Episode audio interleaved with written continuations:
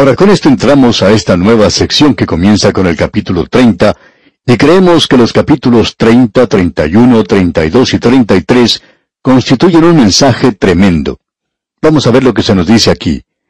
Tenemos en esta sección en particular, digamos de paso, y creemos que es una sección muy maravillosa a la cual hemos llegado, pero que procede de los días más tenebrosos que haya tenido Israel. Esos días eran, por cierto, tenebrosos. Y de esto ahora nosotros vamos a poder escuchar lo maravilloso que es este mensaje de parte de Jeremías. Nunca llegó a ser tan tenebroso como para que él no tuviera un mensaje de ánimo para esta gente. Y mire usted dónde están ahora. El ejército de Nabucodonosor está rodeando los muros de la ciudad y él viene a conquistar. En esta ocasión, él destruirá la ciudad y quemará el templo. El profeta ha sido arrestado y ha sido aprisionado en el atrio. No le dijimos eso a usted al estudiar esto aquí, pero él se encuentra en la cárcel. Ya han pasado siete años desde que este hombre Jeremías tuvo su conflicto con los profetas falsos. Los hechos se han sucedido calladamente, pero cada día en realidad se ve la exactitud de los mensajes de Jeremías. Y Ananías había dicho que dentro de dos años sería roto el poder de Babilonia. Bueno, siete años han pasado ya, y aquí tenemos a Nabucodonosor en las afueras de la ciudad, y él no está por ser quebrantado.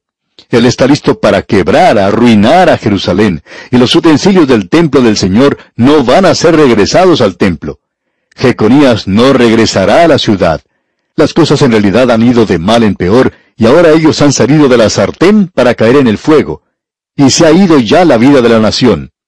Y Jerusalén ya se encontraba bajo la sombra de Babilonia, y el profeta de Dios estaba cautivo por ese espíritu de rebelión de la nación pecaminosa que se negaba a escuchar la palabra del Señor. Amigo oyente, ¿puede una hora ser más tenebrosa que esta?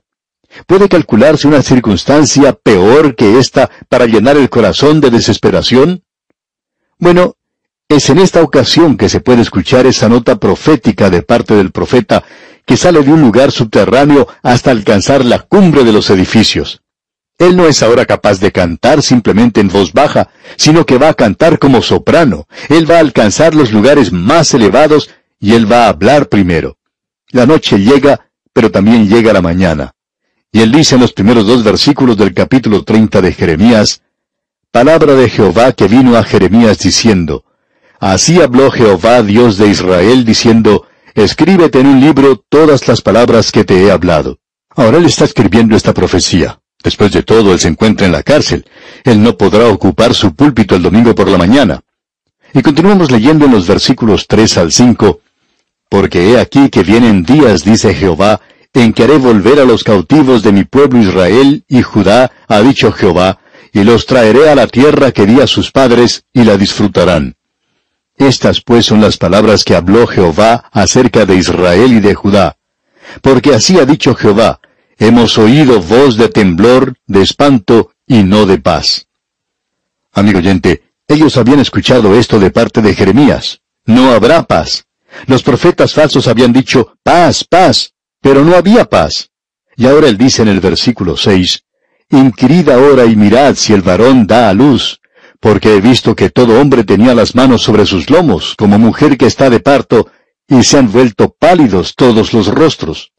El profeta no solo ve ese gran día que se acerca, sino que cree que viene ese día del Señor del cual hablaron los otros profetas, incluyendo a Isaías, y él había dicho que es un día de tinieblas y no de luz. Bueno, ellos pasan a través de la noche hacia la brillantez del día. Es decir, que ellos pasan a través del período de la gran tribulación. Escucha ahora lo que dice aquí en el versículo 7 de este capítulo 30 de Jeremías. Ah, cuán grande es aquel día, tanto que no hay otro semejante a él. Tiempo de angustia para Jacob, pero de ella será librado. Dios está diciendo que vendrá un día que si usted cree que es malo en el día de hoy, no ha visto nada aún, amigo oyente. Espere hasta que comience el período de la gran tribulación y verá. Ahora el versículo 9 del capítulo 30 nos dice, sino que servirán a Jehová su Dios y a David su rey, a quien yo les levantaré.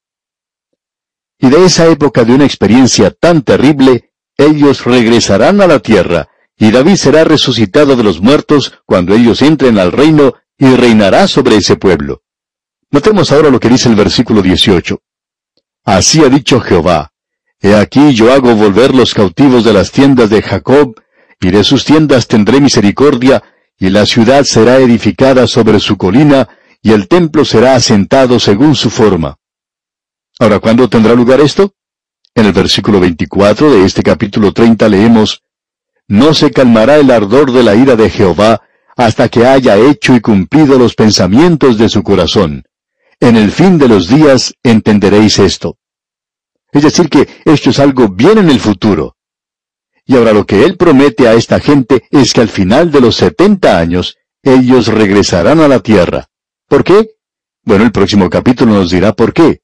Dios dice en el versículo 3 del capítulo 31 de Jeremías, Jehová se manifestó a mí hace ya mucho tiempo, diciendo, Con amor eterno te he amado, por tanto, te prolongué mi misericordia. Ellos habían pecado contra el Dios que los amaba a ellos, y yo creo que ese es el peor pecado en este mundo. Ya veremos eso cuando nos toque estudiar lo que dice el profeta Oseas. El pecado contra el amor es el pecado más grande que cualquier hombre pueda cometer. Y bien, amigo oyente, vamos a detenernos aquí por hoy. Ya hemos entrado en una sección de este libro donde podemos apreciar algo de luz, algo que nos puede dar ánimo. Hasta aquí, hasta este punto, en este libro, no hemos tenido otra cosa sino juicio. Pero en los capítulos 30 hasta el 33 tenemos un contraste con los mensajes que hemos tenido hasta ahora. Y estos cuatro capítulos, los capítulos 30, 31, 32 y 33, constituyen lo que pudiéramos llamar un cántico. Así es que le invitamos, amigo oyente, a que nos acompañe mientras continuamos nuestro viaje por ellos. Que Dios derrame sobre usted sus ricas y abundantes bendiciones.